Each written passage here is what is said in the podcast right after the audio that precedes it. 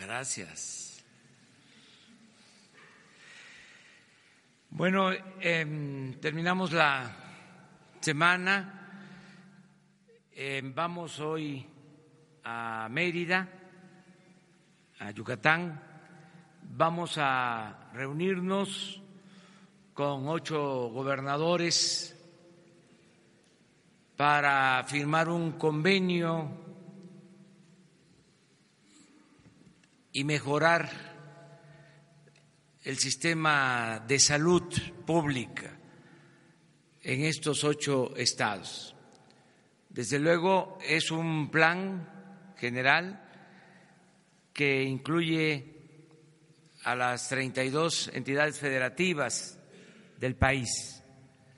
Es decir, es para todo México el mejorar el sistema de salud pública, pero vamos a hacerlo paulatinamente para hacerlo bien,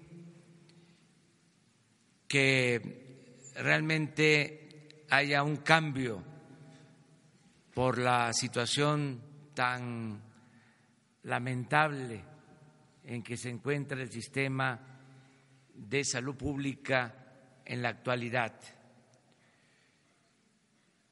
Vamos a trabajar primero con ocho estados, se van a federalizar los servicios de salud en ocho estados, cada seis meses se van a incorporar ocho estados más, de modo que este año es para 16 estados, el año próximo otros 16 y en dos años vamos a tener un nuevo sistema de salud pública.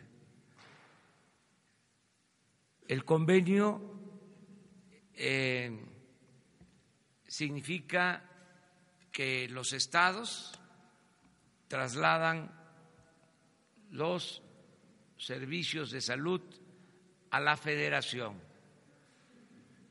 Se va a hacer cargo la federación de todo el sistema de salud. Se integra todo el sistema de salud. Uno de los problemas actuales es la fragmentación la desintegración del sistema de salud. Se los comentaba en una ocasión, tienen responsabilidad los estados, el gobierno federal y en el gobierno federal la Secretaría de Salud, el ISTE y el Seguro Social. Y ahora lo que queremos es integrar los sistemas de salud y comenzar dando atención especial a la población que no tiene seguridad social, a los que no son derechohabientes. Estamos hablando de más de la mitad de la población que no tiene seguridad social. Y coincide que es la población más pobre. Entonces se va a garantizar eh, atención de primer nivel en centros de salud, en unidades médicas del Seguro Social, atención de segundo nivel, es decir, hospitalaria en eh, clínicas de la Secretaría de Salud, de los gobiernos estatales y en las clínicas del ISTE y del Seguro se van a atender emergencias, independientemente si son o no son derechohabientes. Y esta red de atención va a incluir eh, el que podamos trasladar pacientes a los institutos de salud, del país. Eh, todo esto eh, se está haciendo en acuerdo con los gobiernos estatales. Estoy llamando a la participación. Sé que vamos a contar con ellos, a los médicos, a enfermeras, a todo el personal del sector salud,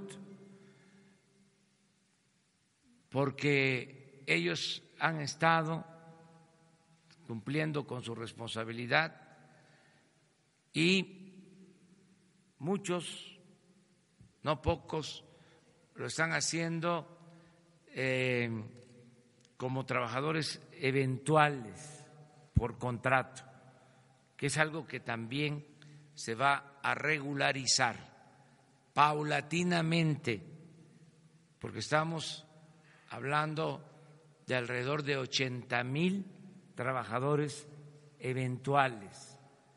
Hay quienes trabajan por honorario, por contrato, desde hace 20 años. Vamos a regularizar la situación de estos trabajadores poco a poco, de acuerdo a la disponibilidad de recursos, pero la idea es mejorar el sistema de salud.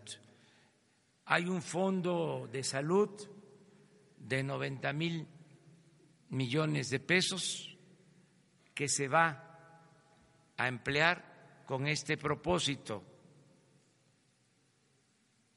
para estos primeros ocho estados va a haber una inversión adicional de cerca de 25 mil millones de pesos. Eh, a los seis meses, a mitad del año próximo, van a entrar ocho estados más y se les va a destinar una cantidad similar.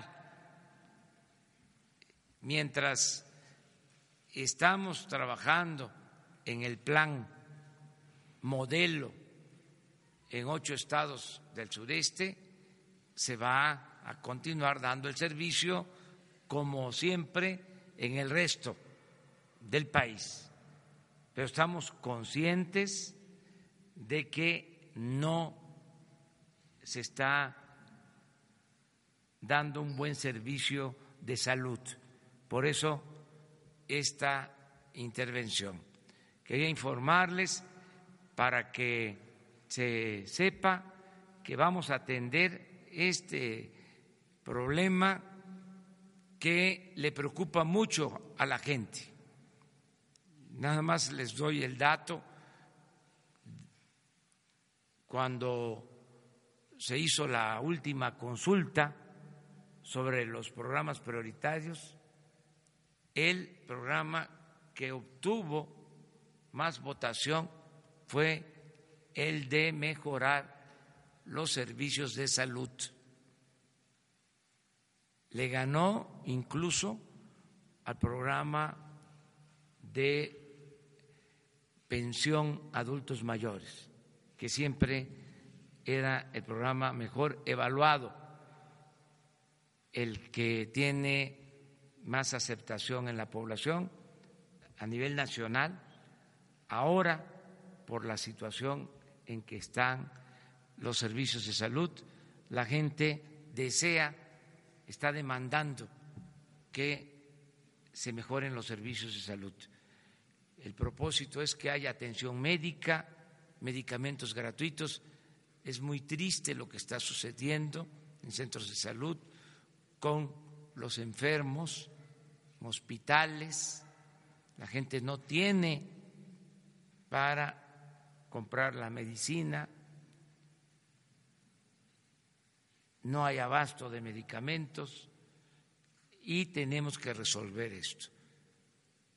No podemos hablar de derechos humanos si no garantizamos el derecho a la salud, el derecho a la vida. Por eso eh, vamos a atender este asunto.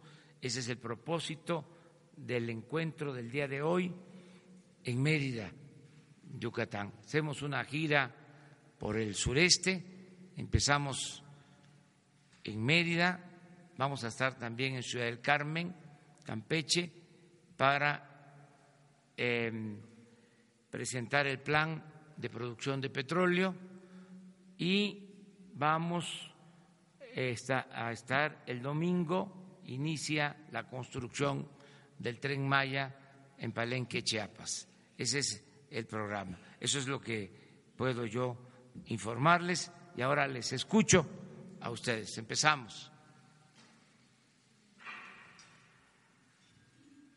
Buen día, señor presidente. Carlos Montesinos de la Hoguera. Eh, sobre el programa de salud, dos cuestiones.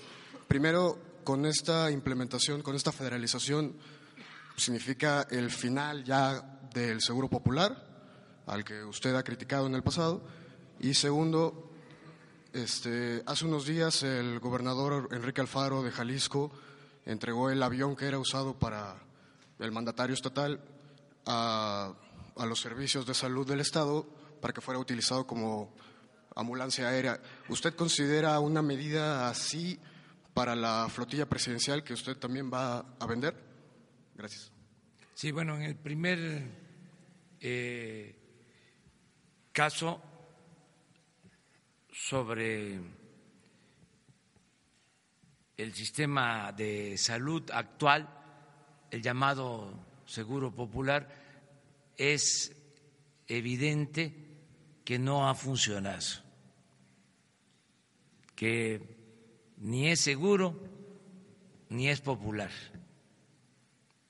y va a ser sustituido por un sistema de salud pública que garantice atención médica de calidad y medicamentos gratuitos. Es un nuevo plan de salud. Pero esta sustitución se va a ir dando poco a poco. Es un proceso. Los que tienen este seguro popular aún no siendo atendidos como merecen, van a eh, seguir eh, incorporados al programa. Es decir, no se quedan sin atención médica. Continúa eh, el programa hasta que entre en funciones el nuevo plan de salud. Acerca de utilizar los helicópteros o aviones de ambulancia, ya lo hemos dicho, em, son los únicos aviones y helicópteros que van a quedar en el gobierno, los que se utilicen para eh, la seguridad pública, los que se utilicen para eh, ambulancias eh, en el caso de salud, y eh, los que tengan que ver con la atención de desastres, todo lo que signifique apoyar a afectados por inundaciones, en el caso de temblores, de terremotos, eh, para eso se va a utilizar la flotilla de aviones y de helicópteros.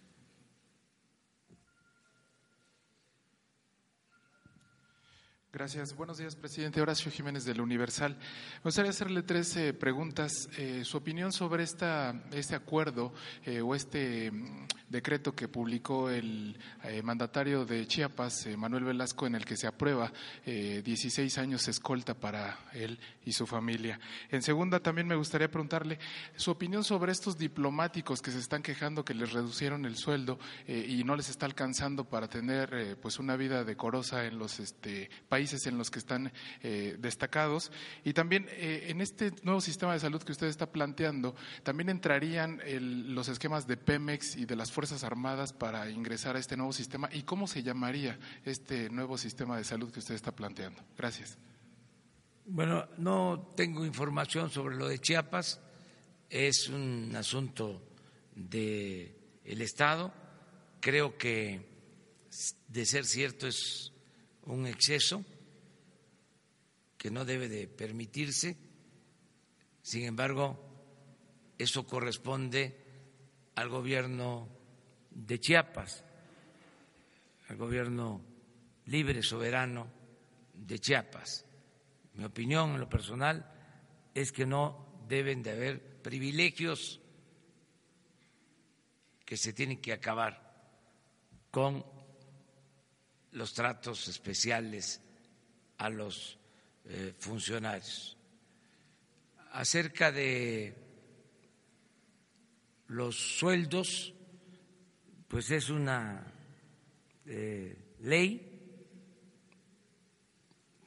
que se aprobó en la Cámara de Diputados, la aprobó el Poder Legislativo y hay que respetarla. Y también yo sostengo que debe de haber austeridad republicana. No puede haber gobierno rico con pueblo pobre. No es posible que habiendo tantas necesidades, eh, los altos funcionarios públicos ganen tanto. Y si no les alcanza, con todo respeto, el que gana 80, 100 mil pesos mensuales, pues habrá otros que sí quieran trabajar eh, por ese eh, sueldo, que no es poco, ¿eh? ya lo hemos dicho aquí, los que tienen maestría, doctorados, hasta eméritos en las universidades, ganan 80, 100 mil pesos. Los académicos de más alto rango. Y no hay comparación, porque el servicio público es eso es tener la oportunidad de servir. De todas maneras, pues yo respeto eh, estos puntos de vista. A veces dicen de que es que de esa manera se evita la corrupción. Pues no, no es un argumento de peso. O que se perderían talentos hay mucha gente talentosa que no está ganando esos sueldos. Pero pues, somos libres y qué bueno que se está ventilando todo este asunto. Em, a mí me importa mucho el que podamos otorgar 300 mil becas a estudiantes pobres de universidades de 2.400 pesos mensuales por beca. Entonces, ¿cómo los sueldos tan elevados? ¿De dónde va a salir el dinero para las becas?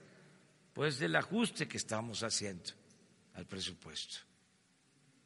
Eso es lo que se debe de ir entendiendo eh, poco a poco. ¿no? Me preguntaste es otra cosa. Perdón, lo de Pemex, Pemex y Fuerzas Armadas. Sí, van a, incluirse, pero de manera solidaria, sobre todo en, casos de emergencia. Ahí la atención es universal, la atención a la salud. Eh, para que sigan eh, estas instituciones dándole em, atención eh, a sus derechohabientes. El sistema nuevo va a incluir en lo básico a quienes no tienen seguridad social. Y vamos también a mejorar los servicios del ISTE, del seguro. Es muy bueno el sistema de salud de las Fuerzas Armadas, va a mejorar el sistema de salud en Pemex. Estamos trabajando en eso. Pero lo que más ahora nos preocupa es la gente que no tiene seguridad social. No quiere decir que los que tienen seguridad social tengan resuelto el problema. Por ejemplo, hay muchos que se inscriben en el seguro, los eh, afilian, los inscriben al seguro los eh, empresarios, por ejemplo, en la industria de la construcción, y terminan eh, las obras y ya se quedan sin la seguridad social. Eso suele pasar. Entonces, a los que tienen seguridad social temporal, vamos, transitoria, garantizarles que van a tener atención médica eh, siempre buena, de calidad y gratuita, que no haya problema para, para nadie. Vamos a ver, puede ser salud y bienestar. La palabra bienestar va a ser el distintivo del nuevo gobierno. ¿Qué es bienestar? Es, como su nombre lo indica, estar bien.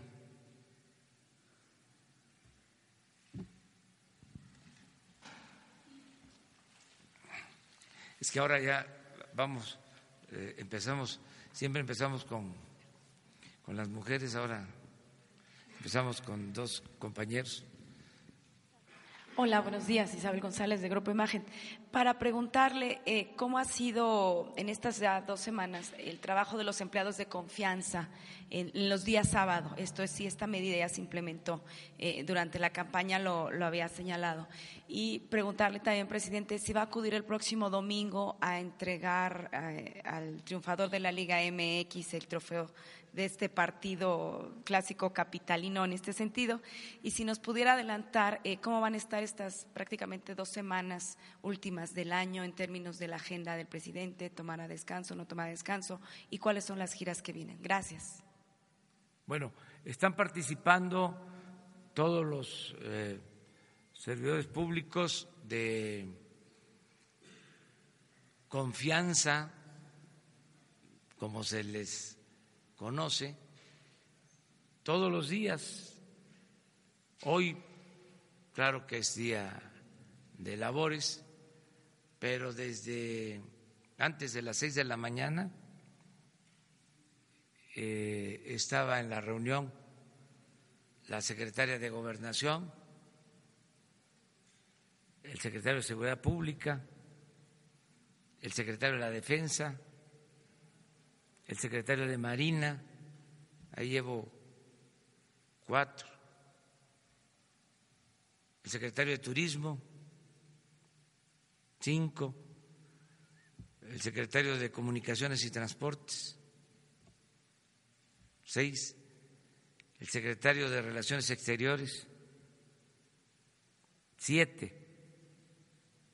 No quiero que se me escape ninguno bueno, esos siete, más subsecretarios.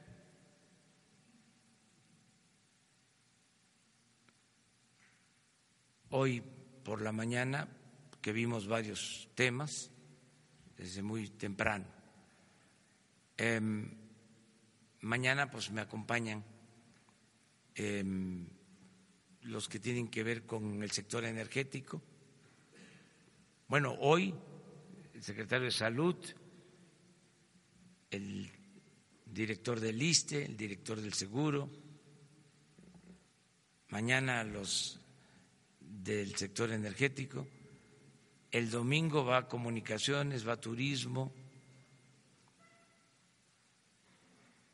y otros funcionarios. Estamos trabajando todos los días. Em, no este, calentó mucho el juego de ayer. Eh, cero a cero. Hay que esperar el domingo, pero no voy a poder estar. Voy a estar regresando de Chiapas. Eh, deseo que la gente se siga divirtiendo y que gane el mejor para este el domingo, que es un clásico. Tuvieron oportunidad los dos. Eh, hubo un portero que hizo una buena tajada Pero ya eso es otra cosa. Este, ¿qué vamos a hacer en diciembre? Pues vamos a seguir trabajando para ustedes, decirles que vamos a estar aquí hasta el 24 en la mañana. El 25 no. Y eh, diciembre, perdón, a finales de diciembre, em, el domingo 30 no vamos a tener eh, actividad, el 31 sí asisto a la toma de protesta del gobernador de Tabasco, el día primero no va a haber actividad. Digo así pública, ¿no? Yo tengo que estar pendiente siempre. Y el 2 ya estamos aquí de nuevo. Así para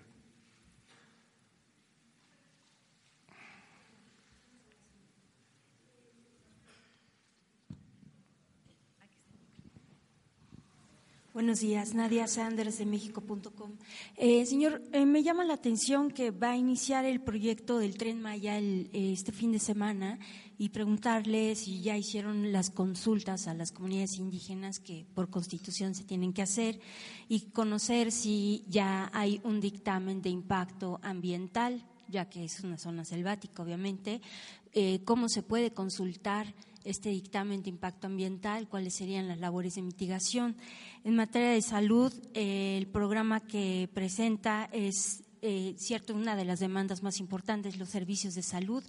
Em, exactamente, solo va a requerir de un convenio con gobiernos estatales o va a requerir de reformas.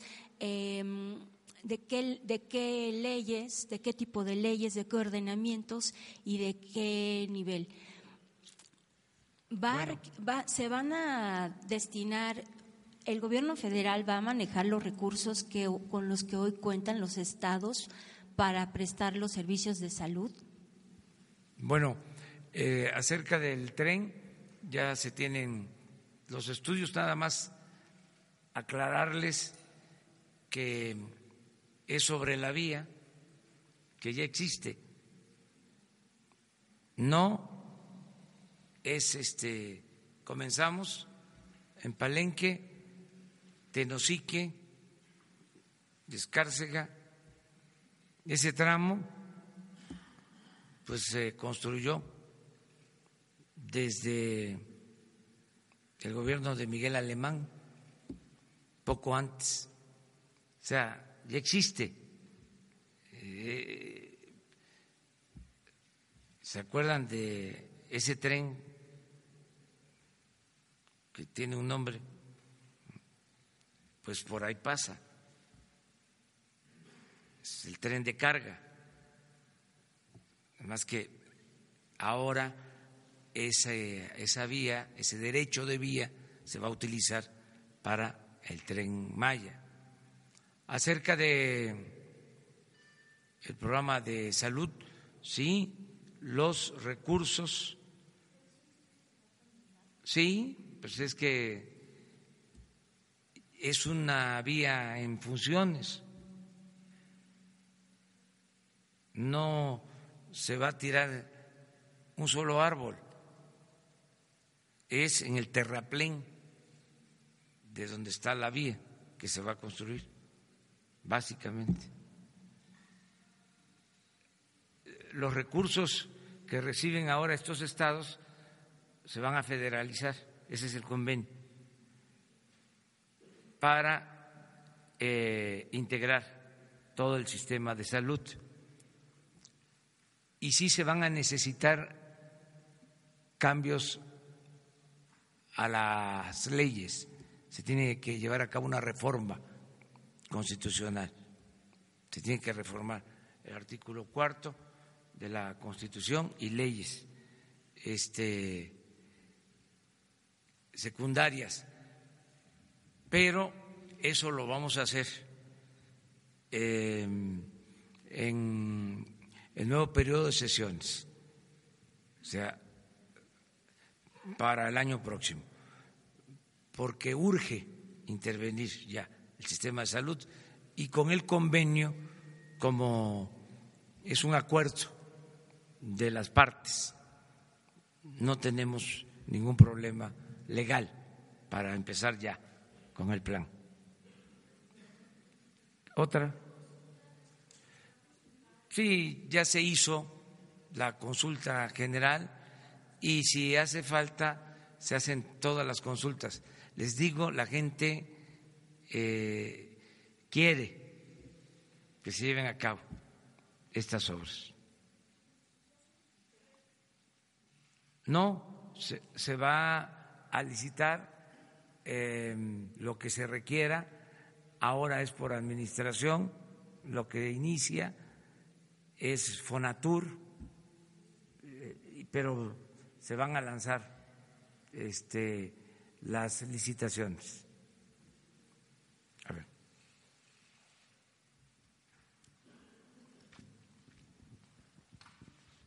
Buenos días, presidente Daniel Blancas de Crónica. Eh, usted ha dicho que la corrupción, en el tema de la corrupción, la voluntad y el ejemplo cuentan.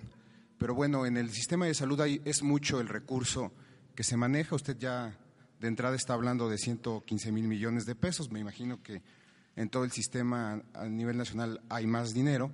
Pero, eh, ¿cuáles son los mecanismos o los instrumentos que el gobierno federal implementará para evitar eh, pues, eh, que la corrupción se filtre en este nuevo sistema, porque ya hay indicios de que en anteriores administraciones pues, la salud era de los más golpeados en el tema de la corrupción.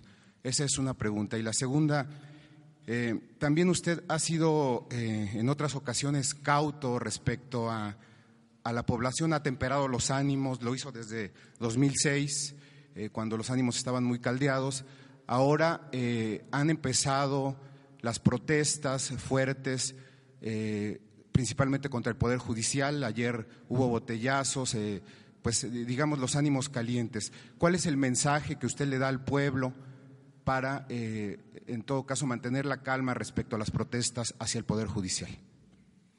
Bueno, em, en el primer caso hemos planteado es el compromiso de no permitir la corrupción, cero corrupción, cero impunidad. Uno de los problemas del sistema de salud es precisamente el de la corrupción. Les comentaba yo que hay presupuesto suficiente para las medicinas como 90 mil millones de pesos para compra de medicamentos y de equipos. Y sin embargo no hay medicamentos en los centros de salud, en los hospitales. O existe un cuadro básico y hay medicamentos que se requieren y que la gente no puede eh, eh, tener si hay una enfermedad grave, porque eh, no está en el llamado cuadro básico. Quiero decirles que el objetivo es que ya no exista cuadro básico, que todos los medicamentos se puedan aportar a los enfermos, todos los medicamentos. Eh, queremos eliminar lo del cuadro básico. Eh, estoy consciente de que hay medicamentos que no están en el cuadro básico, que son muy caros, pero se van a adquirir, se van a adquirir. ¿Por qué nos va a alcanzar el presupuesto? Porque no va a haber corrupción. Es que actualmente eh, hacían su agosto los que vendían los medicamentos, hasta políticos se dedicaban a vender medicamentos por influyentismo. Entonces se compraban muy caros los medicamentos, por eso no alcanzaban. Y otro tipo de corrupción, como el entregar aparentemente los medicamentos en almacenes y no entregarlos, eh, ingresarlos de papel. Entonces, todo eso se va a eliminar. Yo voy a estar pendiente. El secretario de Salud es incorruptible, es una gente honesta, no solo es un científico, un especialista, premio nacional de ciencia, Jorge Alcocer, sino es una gente honesta y va a estar la función pública pendiente en todas las adquisiciones. Vamos a pedir también la intervención de la Oficina de Transparencia de la ONU en compras consolidadas de medicamentos, de equipo. Y si no hay condiciones en el país para el abasto de medicamentos, se va a abrir la licitación para que empresas internacionales abastezcan de medicamentos el sistema de salud. Porque lo que nos importa es que no eh, falten los medicamentos. También eh, ya está por terminarse el proceso de eh, elección del nuevo fiscal general y va acompañado de dos fiscalías. Eh, se elige en el Senado a una propuesta que se hace de una terna después de una selección de diez eh, se va a elegir al fiscal general y el fiscal general va a nombrar a dos fiscales, fiscal electoral y al fiscal anticorrupción. Y el propósito es eso, evitar la corrupción. Acerca de las protestas, yo sostengo lo que he dicho siempre, nada por la fuerza,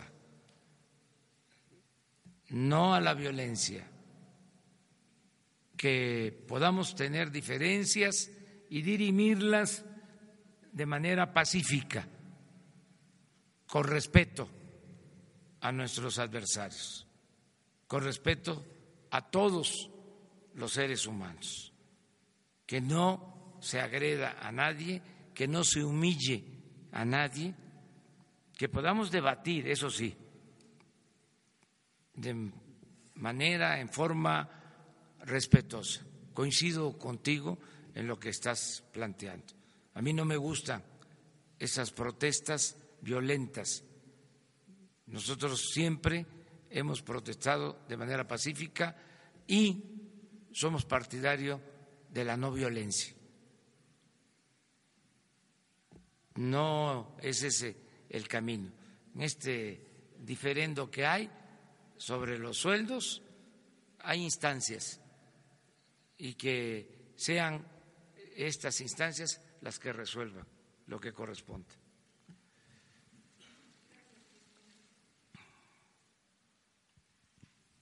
Buenos días, Nancy Rodríguez del sitio Oro Sólido en Redes. Eh, retomando lo del tema de salud, señor presidente, ¿cómo va a enfrentar su gobierno al cártel de la eh, comida chatarra en las escuelas? Se ha intentado en otras administraciones deshacerse de ellos y siguen vendiendo refrescos, papitas y bueno, pues esto ha provocado diabetes infantil, hipertensión infantil y obesidad en los niños mexicanos. ¿Cómo va a ser su gobierno, señor presidente? Gracias. Estos son temas que vamos a ventilar, eh, que vamos a tratar entre todos los mexicanos. No vamos a ocultar nada y vamos a facilitar el diálogo y el debate sobre estos temas. Nosotros tenemos que cuidar la salud de los mexicanos y de manera especial la salud de los niños. Tenemos un problema grave de diabetes en el país y de enfermedades que tienen que ver entre otras cosas, con los malos hábitos de alimentación. Entonces, todo esto se tiene que atender. Yo les recuerdo que fui electo con el apoyo de los ciudadanos, me debo nada más al pueblo es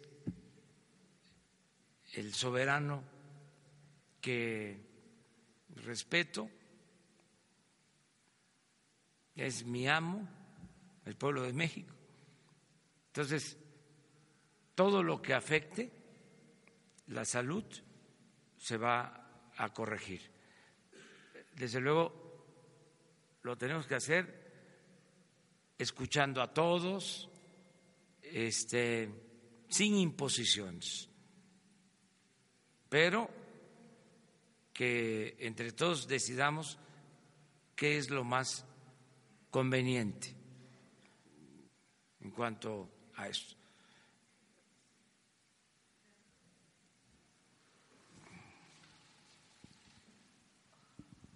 Buenos días, señor presidente. Bertalicia Galindo de alcanzandoelconocimiento.com. Eh, presidente, yo quiero preguntarle un poquito en ese tema. La parte del cáncer, la diabetes está aumentando y con este plan de salud, ¿cómo va a emplear a los científicos? Eh, porque, bueno, hay muchísimo conocimiento que se podría aplicar para disminuir este problema. Y en este caso también, en, bueno, ya en lo del presupuesto, no sé si sea momento de hablarlo, pero ¿cómo, ¿qué pasaría con el presupuesto de ciencia? Porque ya se habla dentro de lo que se ha filtrado de cómo viene el presupuesto, pero no se habla mucho de lo de ciencia y si se van a jalar los recursos del ramo 38 finalmente.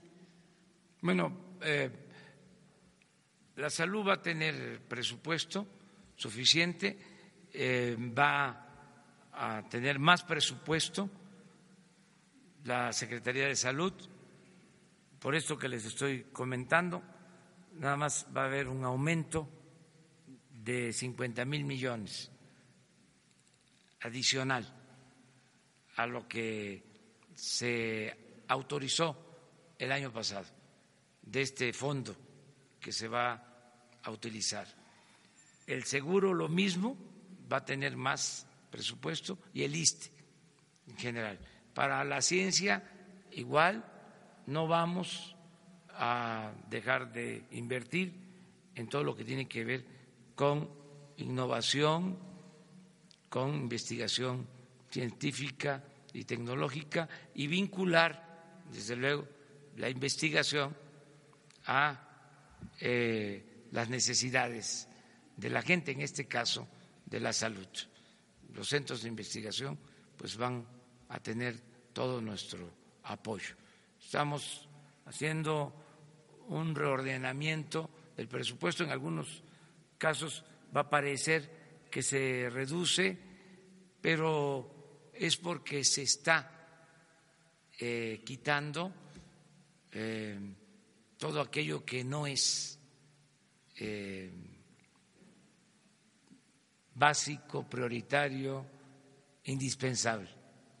Se está quitando lo superfluo, lo que se usaba para otras cosas, para otros fines, y se está dando atención especial a lo verdaderamente prioritario.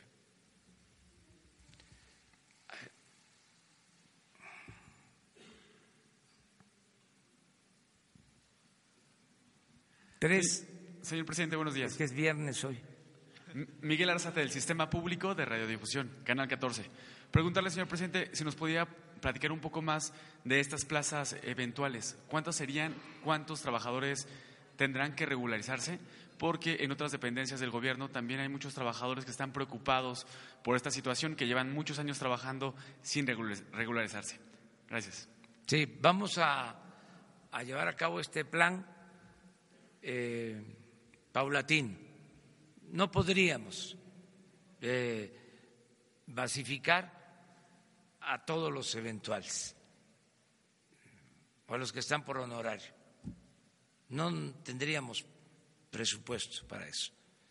Entonces, en el caso de la salud, que les decía, se calcula que son alrededor de 80 mil, que hay que empezar por hacer los censos, eh, tener eh, una sola información, eh, una sola nómina, ir homologando también sueldos, porque hay muchas diferencias. O sea, es un proceso de regularización que nos va a llevar eh, tiempo. Eh, vamos a atender esto en salud, pero igual sucede en el caso, en efecto, en la educación, por ejemplo, maestros federales, maestros estatales, y en Pemex, trabajadores de planta, trabajadores transitorios. Entonces, tenemos que ir poco a poco hacia la regularización, pero lo tenemos que hacer eh, con un plan y de acuerdo a las posibilidades económicas. Yo eh, creo que vamos a poder eh, fortalecer todo lo relacionado con la educación, con la salud, con el bienestar, porque va a haber crecimiento económico. Entre más crecimiento económico tengamos, significa más ingresos más recaudación. Entonces, eh, eso nos va a permitir disponer de más recursos. Ahora son muy limitados los recursos del presupuesto. Es bastante el presupuesto, son más de 5 billones 500 mil millones, pero todo está eh, comprometido. Eh, les decía yo, para pago de servicio de deuda, 600 mil millones. La transferencia a estados y municipios como un millón doscientos, un billón doscientos mil millones. Em, pensiones y jubilaciones, 800 mil millones. Servicios personales, donde está la nómina, un billón trescientos mil. Entonces, eso no puede este, dejarse de contemplar en el presupuesto. Entonces, lo que queda es eh, una cantidad menor. Por ejemplo, si hablamos de un presupuesto de cinco billones quinientos mil, el gasto de inversión es de alrededor de 600 mil millones, como el 10% del presupuesto general. Entonces estamos haciendo una reingeniería en el presupuesto para utilizar mejor lo que eh, se tiene, de lo que se dispone. Yo estoy seguro que nos va a alcanzar el presupuesto, no vamos a tener problema este año y el año próximo. Estoy pensando que vamos a tener crecimiento económico y va a aumentar la recaudación. También vamos a corregir mucho la evasión fiscal. Imagínense cuánto se fuga por las facturas falsas, cuánta evasión, cuánta corrupción en las aduanas, cuánto significa la pérdida por el robo de combustibles de 50, 70 mil millones. Entonces, si tapamos todos esos hoyos, nos va a rendir el presupuesto. Además, eh, obras que costaban mil millones y las cobraban en dos mil o en tres mil por eh, el tiempo que se llevaban, por las ampliaciones en los presupuestos, estimaban una obra en una cantidad y costaba, terminaba costando dos, tres veces más. Entonces, si corregimos todo eso, vamos a liberar muchos fondos para el desarrollo.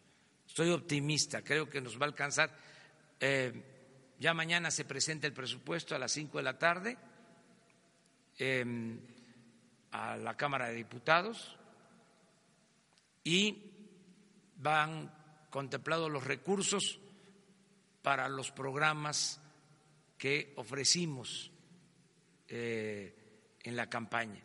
Todos, vamos a cumplir todos los compromisos este, que hicimos en la campaña.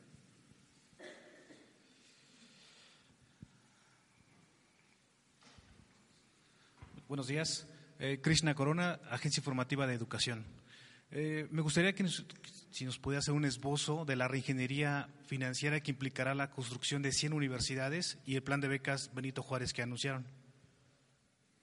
Bueno, las 100 em, universidades em, se están ya eh, iniciando en las regiones más apartadas del país. Eh, van a tener todas las disciplinas, también son universidades que van a tener carreras acordes con eh, la vocación de las regiones, van a ser gratuitas se va a recibir a todos los jóvenes de esas regiones. Tienen ya un presupuesto estimado de inicio de mil millones de pesos. Ya en el presupuesto eh, tienen considerado mil millones. Ya de las 100 hay más de 50 que tienen terrenos donados por ejidatarios, por comuneros, por pequeños propietarios. El martes próximo les invito, porque sí, creo que el martes vamos a ir a Hidalgo, vamos a iniciar el plan de las 100 universidades en lo que fue el MESHE, porque se va a reabrir el MESHE. Fue un compromiso. O sea, el martes inicia eh, próximo voy a Hidalgo eh, y ahí se presenta el plan de las 100 universidades. Es una escuela normal, la del MESH.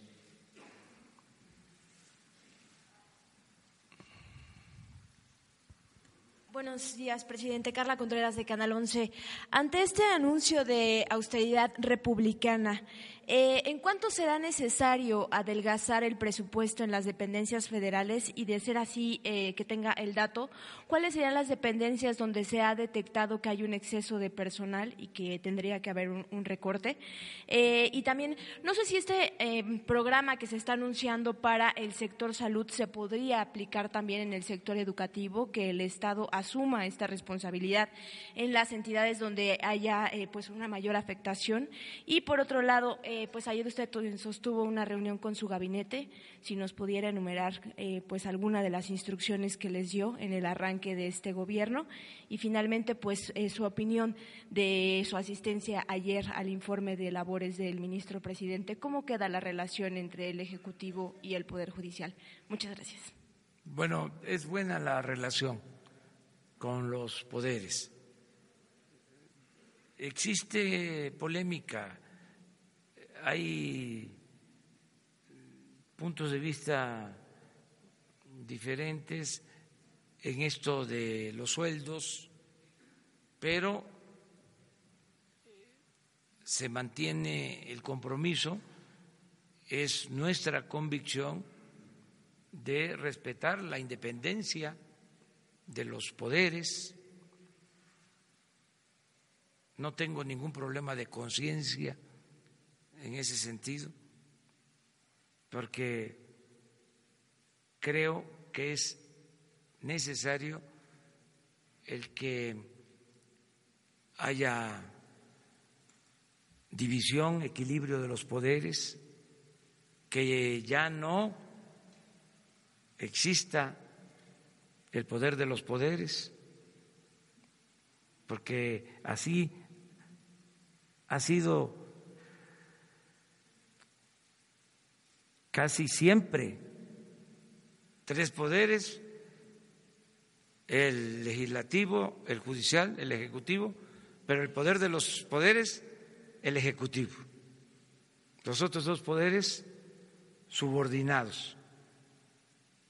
Solo en la época de la República restaurada es que hubo división y equilibrio de poderes, fueron diez años, no el porfiriato como hasta los tiempos actuales. Le daban la razón al presidente antes de que abriera la boca.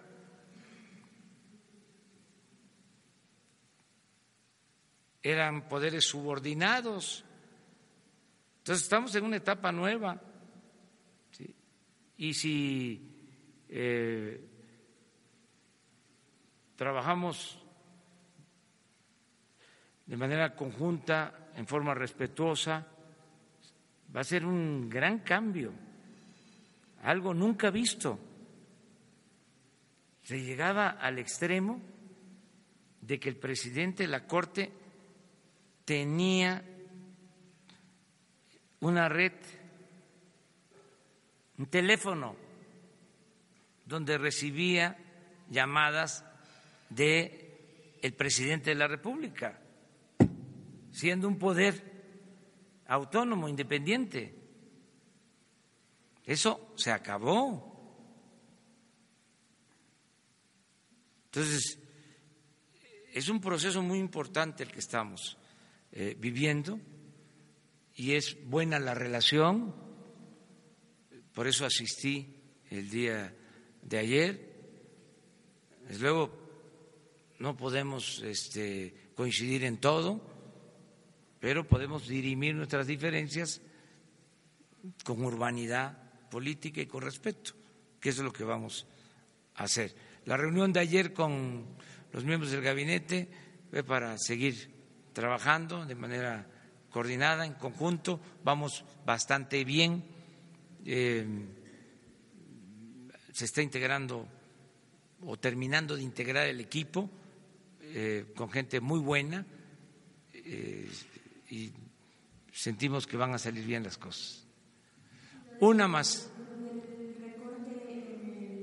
Federal, presidente, las principales dependencias en donde. Ah, casi todas en ajustes, sobre todo en lo que tiene que ver con eh, estructuras administrativas eh, duplicadas, em, oficinas no necesarias.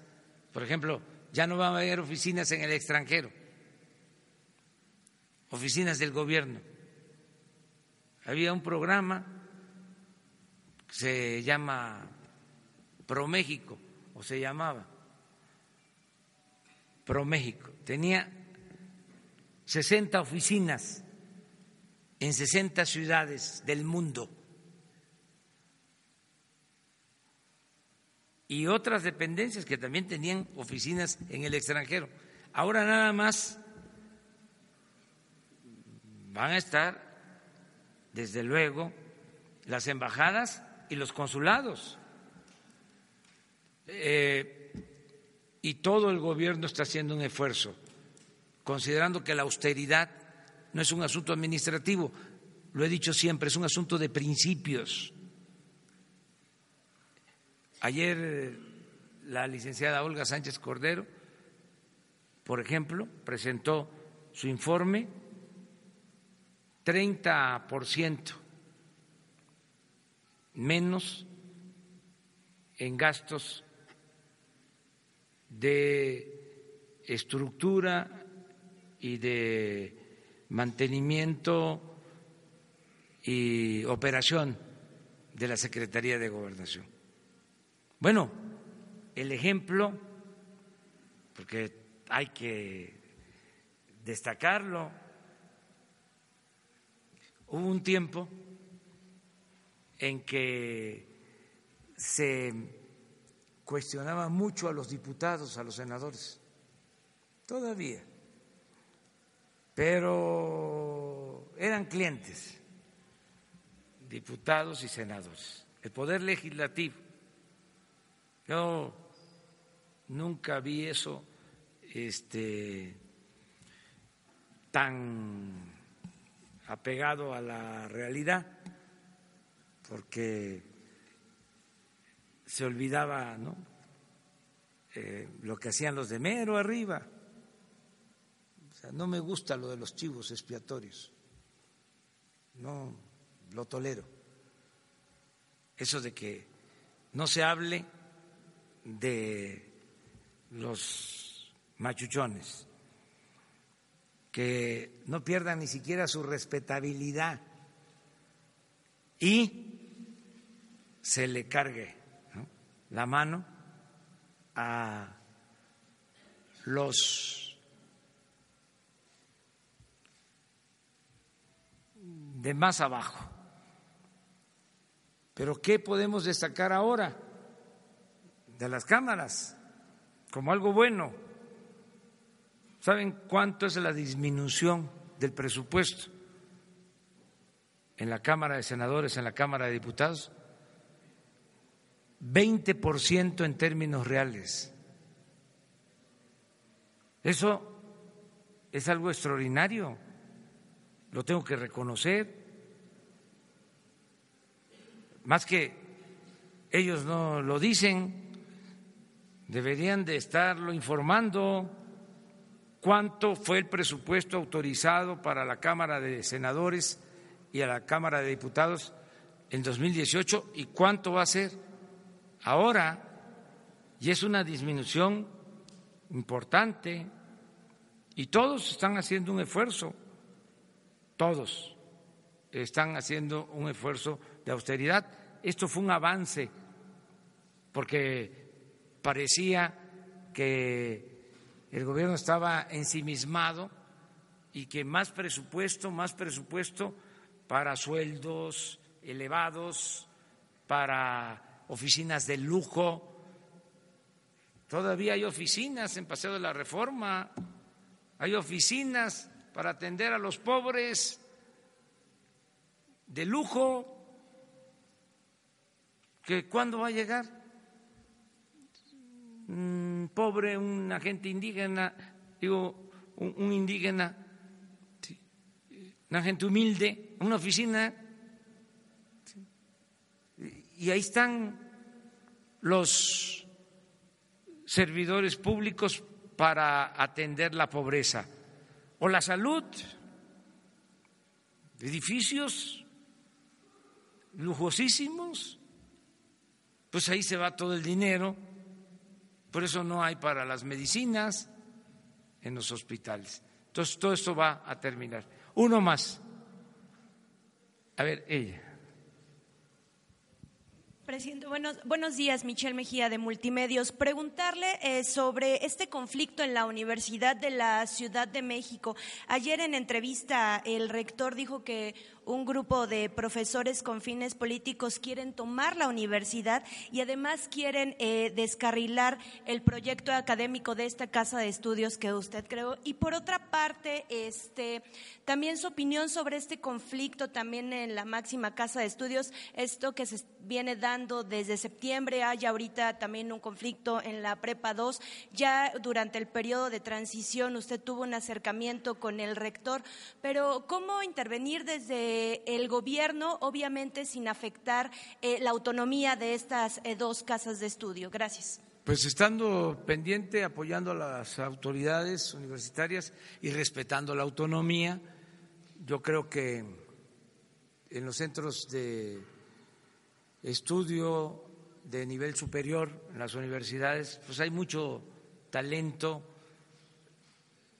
hay mucha inteligencia, y se llega a eh, acuerdos siempre, no hace falta el tutelaje externo.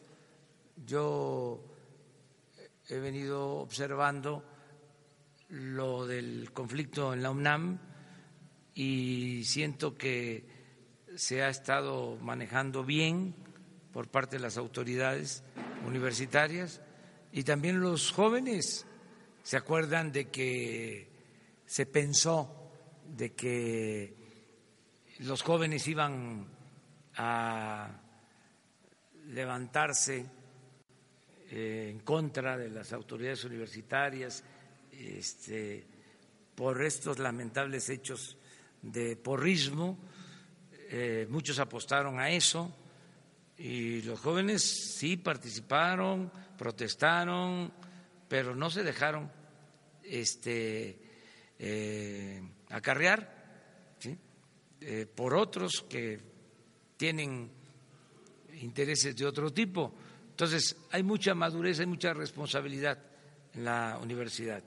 Yo recuerdo que en el conflicto pasado de la Universidad de la Ciudad de México, que estaba muy difícil, los mismos muchachos con los estudiantes encontraron la salida. Eh, ellos eligieron a un rector, al filósofo Enrique Dussel, extraordinario filósofo, uno de los mejores filósofos de México y del mundo, un hombre mayor, y él llegó a la universidad eh, por consenso. los jóvenes y los maestros eh, apoyaron a Enrique, hizo una muy buena labor. Entonces, ¿qué les recomendaría con todo respeto? Ahora, que busquen a Enrique, que, este, que, le, que lo consulten, que lo tomen en cuenta, es una gente de primera y así hay otros maestros que de mucho respeto ¿no? para los alumnos y para todos. No creo, no creo, no, mire, ya la gente eh, despertó por completo. El pueblo de México está muy avispado, están más informados de lo que imaginamos, más conscientes, politizados. De veras, es un fenómeno. Eh, nunca en la historia del país había existido tanta gente consciente como ahora en el país. Es una bendición esto. Estamos hablando de millones de mexicanos conscientes. Eh, es un revés para los que pensaban que el pueblo era tonto. Tonto es el que piensa que el pueblo es tonto. La gente está muy a la altura de las circunstancias. Bueno, conmigo ya expliqué lo que pasó el día primero, este joven que se acerca y me dice, no tienes derecho a fallar, y eso me lo repiten, y yo creo que no les genera mucha duda mi comportamiento, pero de todas maneras este, están ahí pendientes, que no nos vayamos a desviar, que se resistan todas las tentaciones del poder, porque el poder es una tentación atonta a los inteligentes y a los tontos los vuelve locos cuando no hay principios, cuando no hay ideales, y la gente sabe eso, y está pendiente de todo. Entonces, más en las universidades. Pero eso también lo de la reforma educativa. Los maestros, eh, ellos mismos se capacitan, están actuando de manera consciente, siempre lo han hecho. Es eh, cosa de hacer una convocatoria generosa, un llamado generoso a que todos eh, hagamos lo que nos corresponde para lograr la transformación del país y la gente está a la altura de las circunstancias. Ese es un buen momento para México, es un cambio importantísimo, un cambio de mentalidad, que es lo más difícil de conseguir.